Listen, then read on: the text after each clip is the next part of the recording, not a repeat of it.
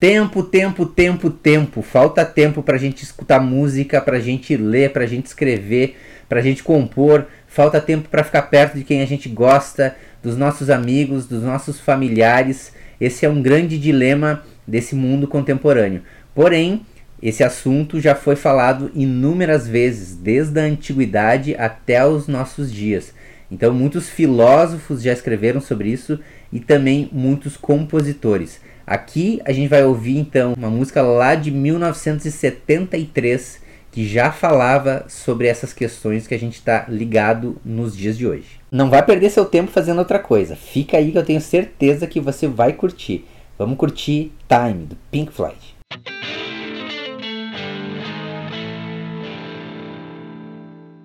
Time do Pink Floyd foi lançada em 1973 e está presente no disco The Dark Side of the Moon. Esse disco é muito interessante, merece um episódio só sobre ele, né? Tô aqui com a, com a camisa, né? Dark Side.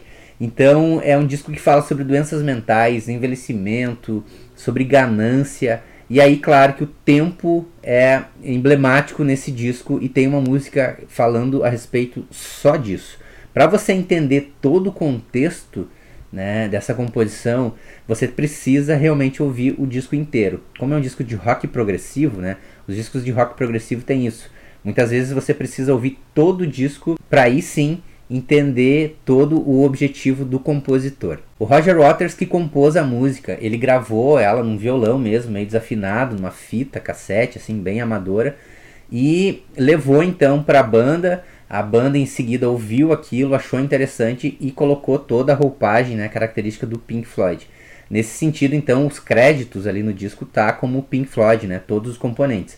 Então, o Roger Waters que realmente fez a música e a letra, mas também então tem o David Gilmour, né, naquele momento ali, o Richard Wright nos teclados também e o Nick Mason que faz as baterias do grupo. Então todos eles assinam essa composição. E esse livro aqui sobre os bastidores do disco, né, o Dark Side, é muito interessante de observar que conta, né, em um determinado momento, como que o Roger Waters teve a ideia de compor né, a Time e também outras músicas né, que falam no disco. Ele tinha 29 anos na época, né, em 72, então, quando ele estava ali projetando todas essas músicas, e ele estava ligado também ao Marx, né, e nesse sentido lendo então alguns textos e também observando a sua mãe né? E também a sociedade que ele estava inserido. E aí nesse contexto ele diz o seguinte, vou ler aqui para vocês. E foi um momento muito poderoso da minha vida. Repentinamente me veio.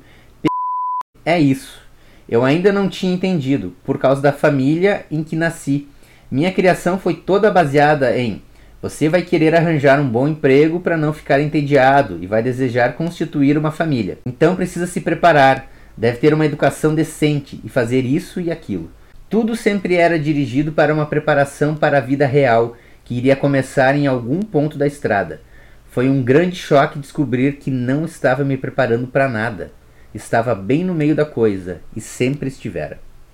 Então essa ideia aí do, do Roger Waters ligado também às questões do Karl Marx, né, que fala justamente então sobre o capitalismo e sobre a forma como a gente é, vive então, né, nesse consumo desenfreado e nessa tentativa de sempre superar, né, superação, que vem acompanhada com a alienação. Nesse sentido, a gente tem que entender um, pelo menos uma parte do pensamento do Marx, que ele diz mais ou menos assim, que o homem pode se alienar de si mesmo, de outros homens, da sua vida, do seu trabalho. Tudo isso está interligado e deriva de uma produção capitalista. E é nesse sentido, então, que o Roger Waters e o Pink Floyd embarcam nesse disco fantástico. Eu já explico melhor a letra e a gente faz uma análise um pouco mais aprofundada, mas é muito interessante a gente perceber que a introdução da composição já está diretamente ligada ao tempo. Eles foram muito inteligentes ali em fazer uma introdução longa, né, tempo então, né, pensando nisso, que é hoje em dia essa introdução não seria executada né, em nenhum meio de comunicação, porque naquela época já foi cortada por, alguns programas de rádio e tudo mais, então tinha uma versão menor dessa composição. Imagina nos dias de hoje, né?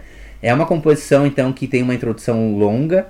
Essa introdução então começa justamente com o soar assim, né, dos relógios. Eles foi, foram muito inteligentes também no processo de gravar isso na época. A gente tem que pensar, né, que hoje em dia é muito fácil você conseguir então os relógios ali, samplear alguma coisa e tal. Mas naquele momento eles tinham um, um produtor muito inteligente, fantástico, né? Que é o Alan Parsons. O Alan Parsons ele foi até então uma loja de antiguidades, tinham vários relógios e levou microfones e tal, a produção, produziu o ambiente lá e gravou então todos esses sons, né, dos relógios aleatoriamente assim, e depois fez uma junção no estúdio. Juntamente com isso, tem o Roger Waters fazendo um contrabaixo bem interessante ali, que remete ao tic-tac do relógio. Aquilo é tocado no contrabaixo, nas cordas agudas. E também tem os rototons percussivos do Nick Mason, né, fazendo alguns ataques assim muito interessantes na música e a harmonia dos teclados do Richard Wright e também uh, da guitarra do David Gilmour. Os dois fazendo uma cama então, né, para composição e largando algumas notas vagas assim no ar, todas na introdução da composição.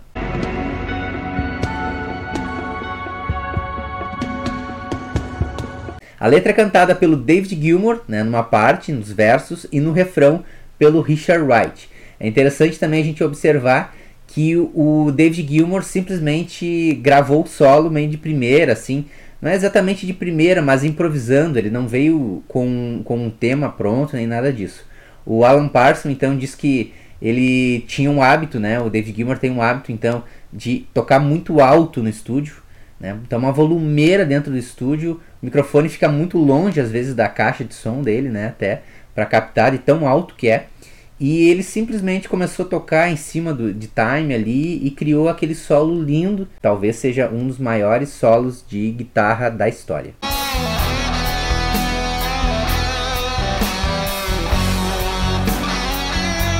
Então na gravação a gente tem o David Gilmour na guitarra e voz, o Richard Wright nos teclados e voz, também tem o Roger Waters fazendo contrabaixo e o Nick Mason na bateria. Então Pink Floyd, né, ali no total. E aí tem como parceria, né, então, um, fazendo os vocais de apoio que são fantásticos, quatro cantoras magníficas. A Doris Stray, a Leslie Duncan, a Lisa Strike e também a Barry St. John. E olha que genial o que fala essa letra.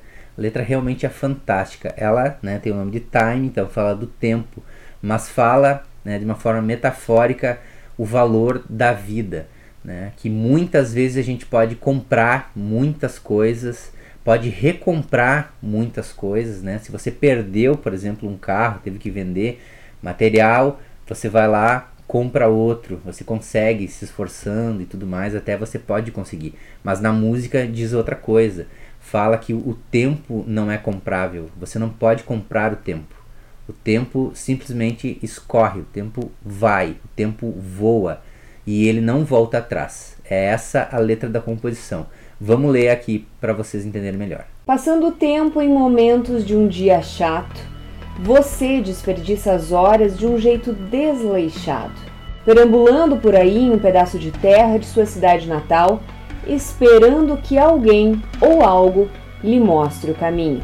Cansado de deitar ao sol, ficando em casa para ver a chuva, você é jovem e a vida é longa e hoje há tempo para gastar.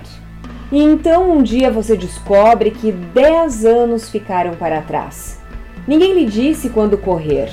Você perdeu o tiro de largada.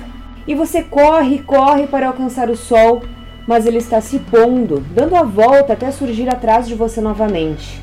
O sol é o mesmo, de certa forma, mas você está mais velho, com menos fôlego e um dia mais próximo da morte.